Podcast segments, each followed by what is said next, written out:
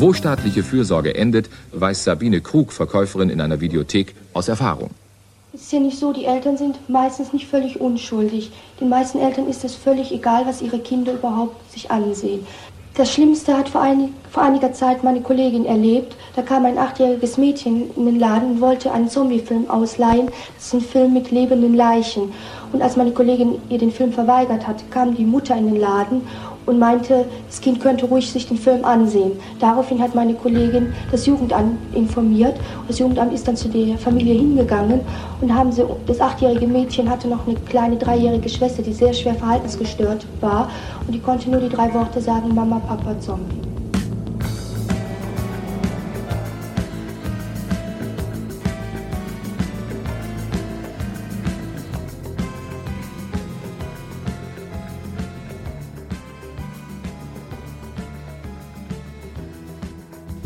Größte Angst des 1%, dass wir nie vollständig zombifiziert sind, dass wir aufwachen und unsere Träume wieder ins Zentrum unseres Lebens stellen können.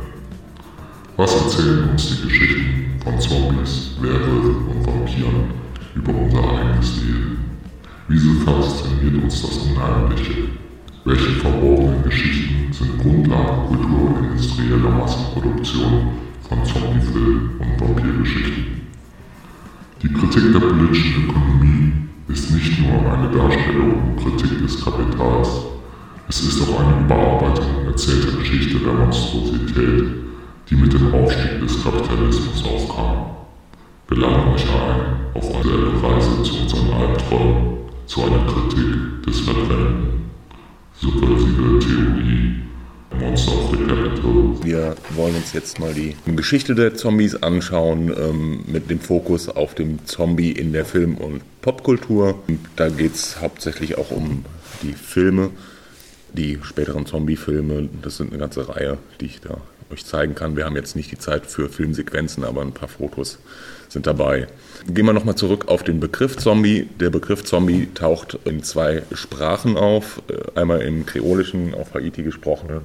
Da heißt das auch Zombie und es gibt einen ähm, wortverwandten Begriff auch in einer Bantu-Sprache in Nordangola und beides umschreibt einen Totengeist. Bei Geist darf man jetzt nicht an was Astrales denken, an was Körperloses, sondern wir haben ja schon gehört, der Zombie nimmt eine sehr körperliche, sehr fleischliche Gestalt an, zumindest im haitianischen Voodoo. Da ist er, das haben wir ja auch schon erfahren, eigentlich sowas wie ein simpler Arbeitssklave, der nicht einfach so entsteht, sondern er wird erschaffen. Er wird erschaffen von einem ähm, Voodoo-Priester, einem Witch-Doctor, einem Hexenmeister, der eine beliebige Person tötet oder zumindest in einen todähnlichen Zustand führt und dann wieder erweckt. Dadurch hat er diesen Arbeitssklaven gewonnen und charakteristisch für den haitianischen Zombie, haben wir auch schon gehört, ist, dass er kontrolliert ist. Er steht unter vollkommener Kontrolle seines Meisters. Meistens wird er telepathisch gesteuert. Auch ein Charakteristikum ist, dass er eben nicht dieses ähm, animalische Instinktgesteuerte hat. Er fällt jetzt keine Menschen an, wie wir das später in den ähm, popkulturellen äh, Bereich erfahren. Selbst wenn er jetzt Menschen beißen würde, ist er auch nicht infektiös. Also er kann sich nicht einfach äh, vervielfältigen äh, dadurch. Und ja, das sind schon mal so Charakteristiken, die hervorzuheben sind im, beim klassischen Zombie im haitianischen Voodoo. Hier sehen wir ein Bild aus ähm, Die Schlange im Regenbogen von West Raven. Da geht es äh, stark um das Voodoo-Thema. Da wird so ein bisschen eingeführt. Da sind schon noch einige Infos drin. Wer sich für den haitianischen Voodoo interessiert und seichte Unterhaltung sucht, dem sei das empfohlen.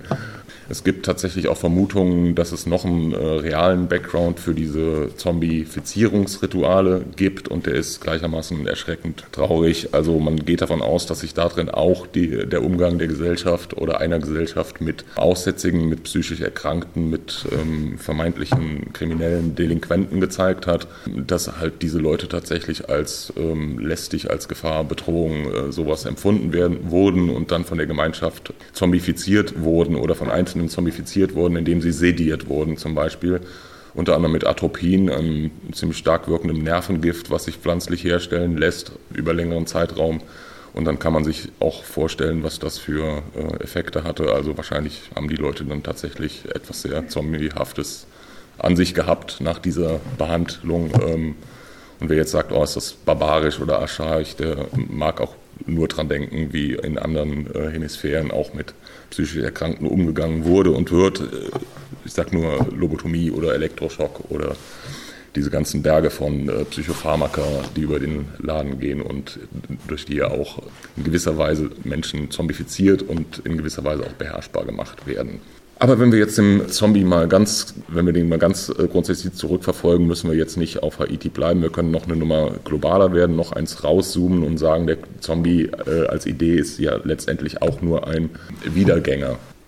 Der Glaube oder Aberglaube an Wiedergänger, der findet sich weltweit, der ist äh, auch kulturübergreifend da. Ähm, der Glaube an Menschen, die gestorben sind und wieder auferstanden sind, Meistens sind das Erzählungen über sogenannte rastlose Seelen. Das ist auch ein religiös geprägter Begriff natürlich. Rastlos sind diese Seelen entweder, weil ihnen zu Lebzeiten Unrecht geschehen ist oder weil die, ihre Totenruhe gestört wurde. Das heißt, sie wurden nicht mit den korrekten Zeremonien und äh, Ritualen bestattet. Das kann passieren. Oder es kann auch einfach sein, dass sie noch eine sehr wichtige Aufgabe zu erledigen haben, was sie Zeit ihres Lebens nicht geschafft haben. Da kann man jetzt an den christlichen Heiland denken, der jetzt vielleicht kein Zombie war, aber definitiv unter dieses Wiedergänger-Ding fallen würde. Hier sehen wir eine Aufnahme aus Game of Thrones, ganz modernes Ding. Auch da gibt es dieses Wiederkehrmotiv. Wir können uns dem Zombie aber auch aus einer ganz anderen Warte nähern, also jetzt nicht unbedingt aus der Mystik heraus, sondern vielleicht mal aus der Philosophie heraus, denn in der Philosophie gibt es auch Zombies, zumindest gibt es den sogenannten philosophischen Zombie. Der philosophische Zombie, das ist ein, äh, eine hypothetische Gestalt, das heißt, die gibt es nicht wirklich, zumindest kann man sie nicht nachweisen. Und der philosophische Zombie zeichnet sich dadurch aus, dass er kein phänomenales Bewusstsein hat. Das phänomenale Bewusstsein, das ist ein äh, Begriff auch aus der Bewusstseinsforschung, aus der Kognitionspsychologie.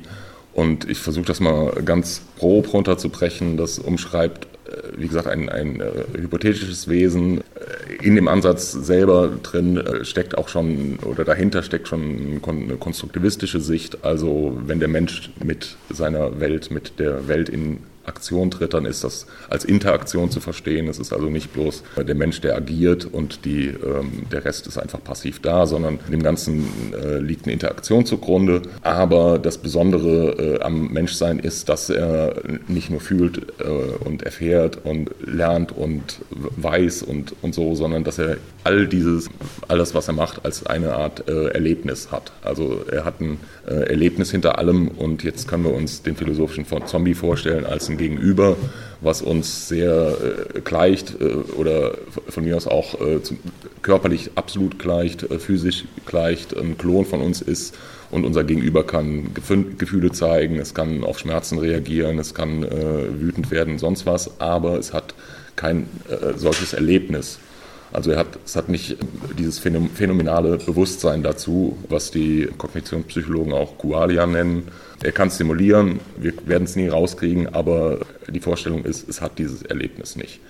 Und da sind wir auch schon wieder sehr nah an der Vorstellung von modernen äh, Robotern, menschenähnlichen Robotern, äh, wo wir uns dann auch schon fragen, ja, was irgendwann sind wir an dem Punkt, äh, da sitzen wir einem gegenüber, der uns sehr gleicht, aber hat er dieses Erlebnis oder können wir uns vorstellen, dass es Wesen gibt, die dieses Erlebnis nicht haben?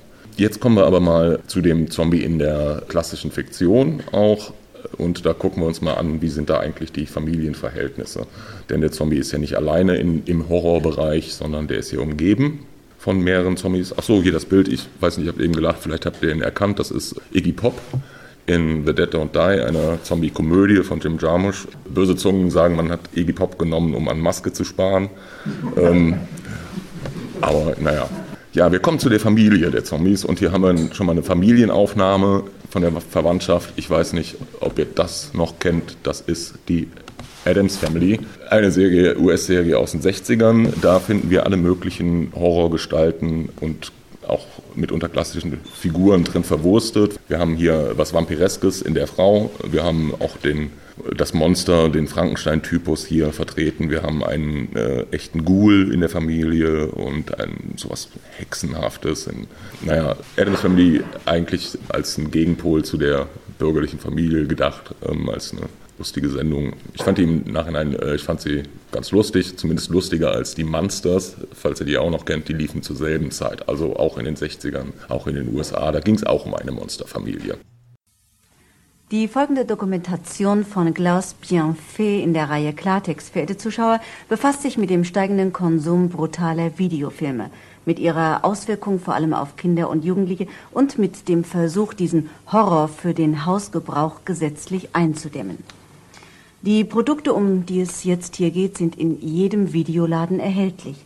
Trotzdem werden viele von Ihnen, liebe Zuschauer, solche Scheußlichkeiten noch nie gesehen haben. Wir können aber auf Ausschnitte aus diesen Filmen nicht verzichten. Sie sind als Dokumente zum Verständnis unerlässlich. Wir haben aber die Ausschnitte so kurz wie möglich gehalten. Dennoch brauchen auch Erwachsene starke Nerven. Für Kinder und Jugendliche ist dieser Beitrag nicht geeignet.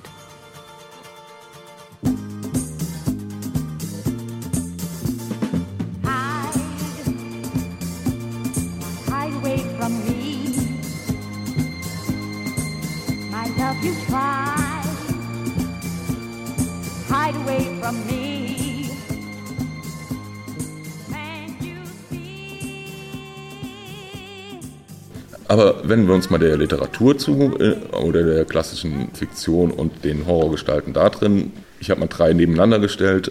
Der Werwolf ist komischerweise von der Abbildung verschwunden, der läuft hier irgendwo rum, aber ähm, den könnt ihr euch ja vorstellen. Das sind drei Figuren, die immer wieder auftauchen in klassischen Erzählungen äh, drin und ähm, die sind natürlich mit, miteinander verwandt. Die älteste Figur oder die ursprünglichste Figur von allem ist der Vampir als klassischer Untoter, klassischer Wiederkehrer. Der Zombie hat viel von dem Vampir vererbt bekommen, äh, der Werwolf ebenso. Aber bei aller Gemeinsamkeit von den dreien müssen wir auch, auch bedenken irgendwie, dass es da schon auch Unterschiede gibt. Und zwar Unterschiede darin in den Erzählungen selber und darin, wie diese Figuren eingesetzt werden als Metaphern in, in den Erzählungen. Und wenn wir das ganz weit vereinfachen wollen, das gilt natürlich nicht für alle Produkte, alle Filme äh, oder Bücher oder so, aber wenn wir es vereinfachen wollten, dann könnten wir sagen, der Zombie steht klassischerweise für den Proletarier sehr oft. Der Vampir ist klar, ist ein Adeliger, der steht für die Aristokratie und der Werwolf, ja, der, beim Werwolf ist es schwer zu sagen, der ist schwer als Figur einzugrenzen, aber man kann sagen, dass äh, der Werwolf-Geschichten auch äh, immer oder verdammt oft ähm, klassische Albträume des Bürgertums darstellen. Denn da ist äh, so eine Gefahr in einer festen, in einer abgeschlossenen Gemeinde. Die Gefahr ist zusehen ein Schläfer, also ist, ist getarnt, man weiß es nicht so. Und meistens geht es dann darum, welche Vorkehrungen, welche Maßnahmen trifft die Gemeinde gemeinsam, um der Gefahr Herr zu werden. Genau, das sind die drei Zuordnungen, die man grob nehmen kann. Aber von den Gemeinsamkeiten, die wir schon erwähnt haben, es sind alles körperliche Gestalten, das ist sehr wichtig, fleischliche Wesen und sie sind alle menschenähnlich. Sie sind nicht mehr richtige Menschen, aber sie haben noch Menschenrestbestandteile und Zombie und Vampir sind wirklich sehr verwandt und sehr oft sehr nah beieinander. In, in der Fiktion ist es oft untrennbar. Beide sind klassische Untote.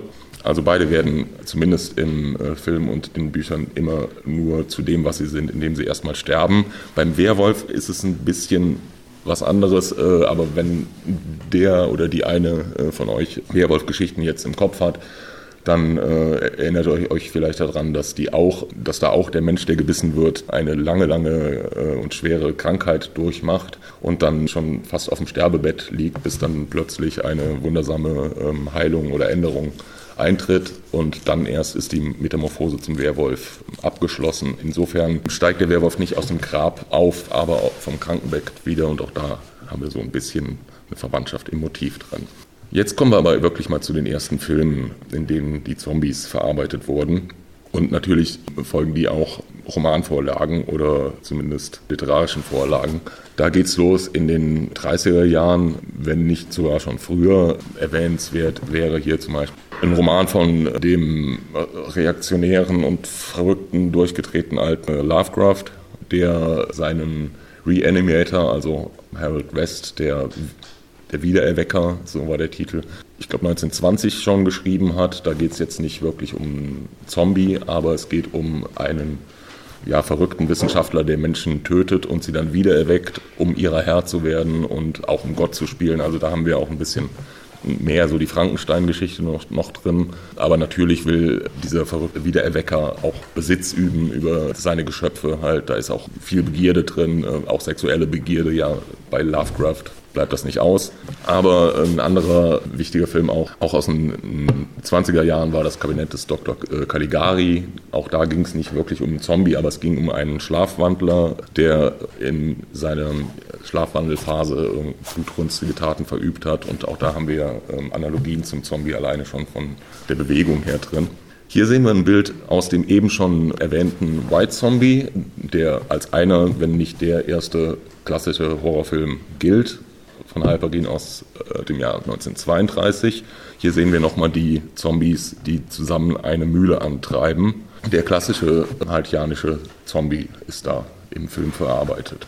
Vielleicht auch dazu der Einordnung Zombie-Film 32 im Jahr 31, damit man weiß, was parallel geschah. Im Jahr 31 kam die Erstverfilmung von Dracula und von Frankenstein, auch die Erstverfilmung in die Kinos, beide von den Universal Pictures produziert und beide waren relativ erfolgreich. Also die 30er Jahre waren auch so eine aufkommende Phase für den Horrorfilm.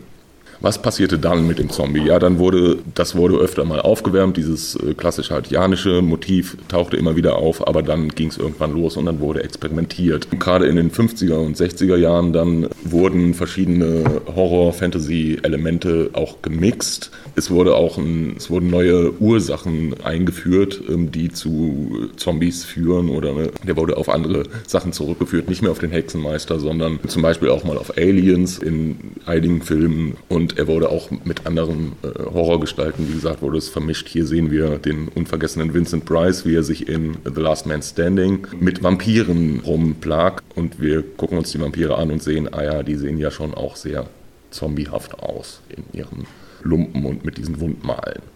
Also auch da ist es, vermischt sich schon beides stark drin.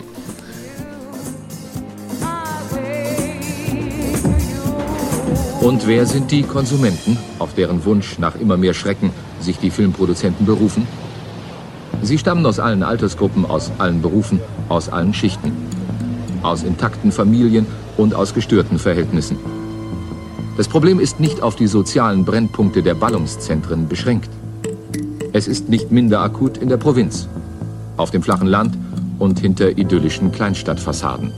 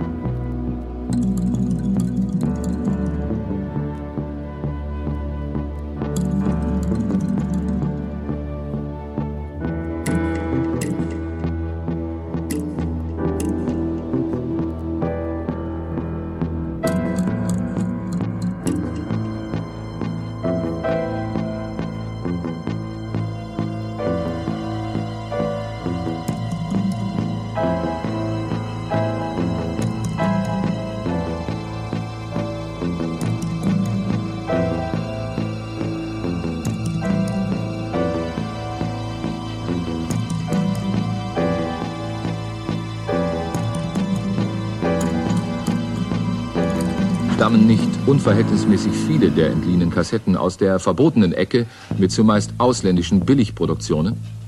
Porno, Krieg, Karate, Brutalo-Action, Kannibalismus und Horror?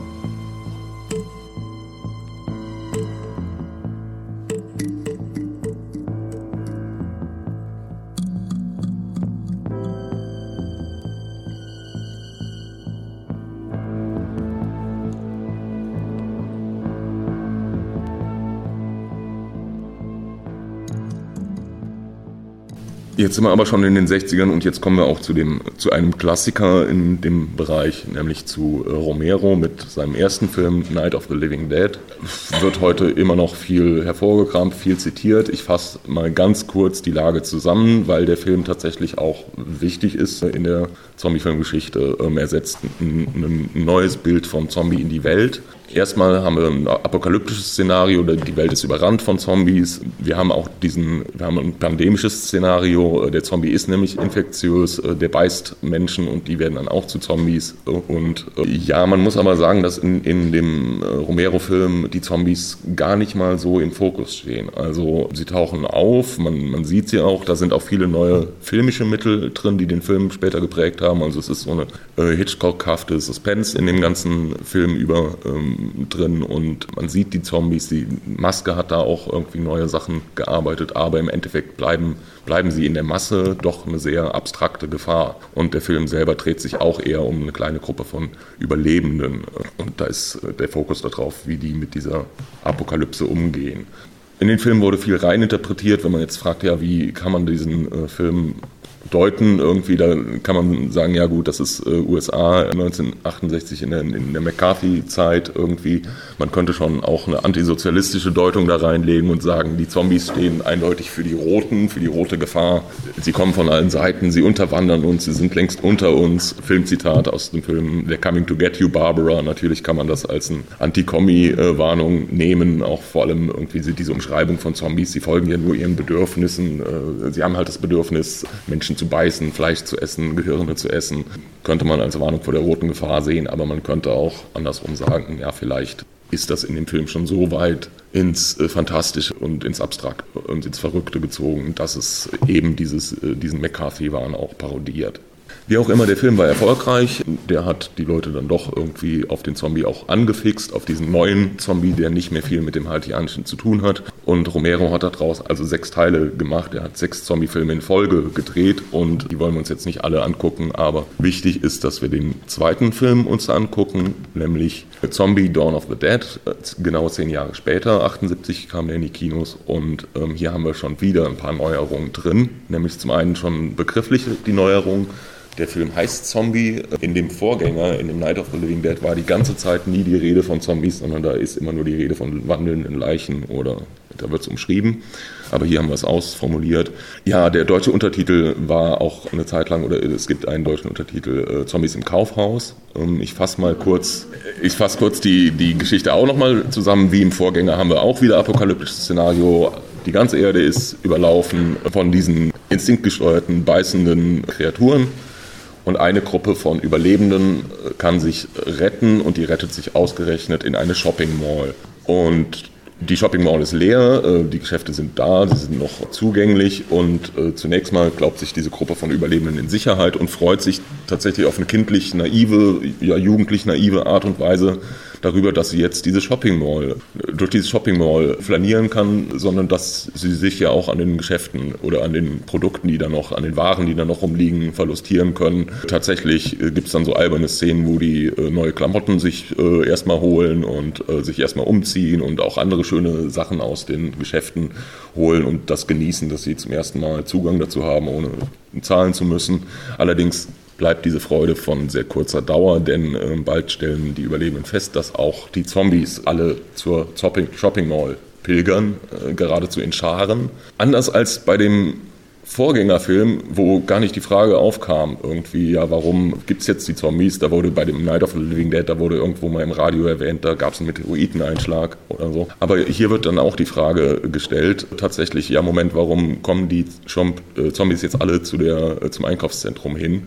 Und da wird eine sehr einfache äh, und aber auch logische Antwort direkt hinterher geliefert, ja, weil sie das zu Lebzeiten ja auch taten. Also die, die Attraktion bleibt noch bestehen und da haben wir dann eindeutig auch zum ersten Mal so einen richtigen Fingerweis irgendwie auf einen gesellschaftspolitischen äh, Bezug hin, die Zombies als Konsumenten oder Konsumentinnen oder als Ex-Konsumentinnen, die immer noch ihrem Instinkt folgen. Das sollte dann auch wieder spätere Zombie-Filme inhaltlich prägen gar nicht mal so wenige. Was geschah dann mit dem Zombie? Der wurde ganz schön verhunzt, kann man sagen. Ähm, der wurde also nicht immer hier für so Gesellschaftsanalogien eingesetzt, sondern auch einfach mal zum Unterhalten. Es gab eine Phase der Exploitation und des Exploitation-Filme in den 80er Jahren, da ging es in erster Linie um Schocken, um äh, Provozieren, um Abbilden von Gewalt, Sexualität, sowas. Und da wurde der, kam der Zombie natürlich wie gerufen. Als eine einfache Figur. Es war im Vergleich zu einem Romero-Film kann man von einer Rebanalisierung reden. Äh, hier sehen wir Foltermühle der gefangenen Frauen von 1978. Klassiker, aber verzichtbarer Klassiker. Auch in den 80ern hat sich der Horrorfilm selber nochmal ein Subgenre gegeben. Nicht nur der Zombiefilm, aber maßgeblich der Zombiefilm hat den Gore hervorgebracht. Gore als, eine, wie gesagt, als ein Subgenre, als ein visueller Horror, als ein fleischlicher Horror. Da ging es in erster Linie um diese äh, erschreckenden Abbildungen, anatomischen Abbildungen von Leichen von Verwundeten, von Blut, äh, Gedärmen, sowas. Das war der Gore. Auch da gibt es eine Menge Trash aus den 80ern, aber es waren auch viele italienische, spanische Regisseure, die da gemischt haben. Aber es gab viele Filme vor allem. Es gab wirklich auch wieder eine eigene Hochphase. Hier sehen wir Aufnahmen aus einem der besseren, bekannteren Filme auch von Lucio Fulci aus der Zeit.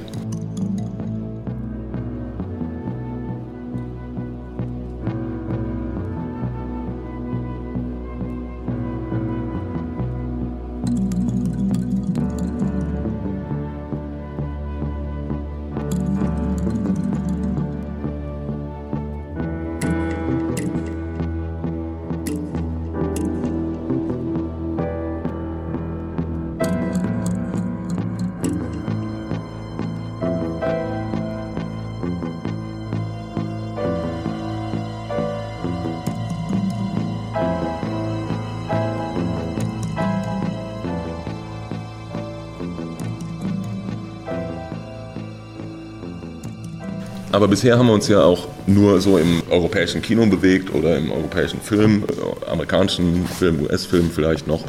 Aber mit den 80ern spätestens setzte auch sowas wie eine Weltreise des Zombies ein. Zumindest äh, ist er in die weltweite Popkultur vormarschiert.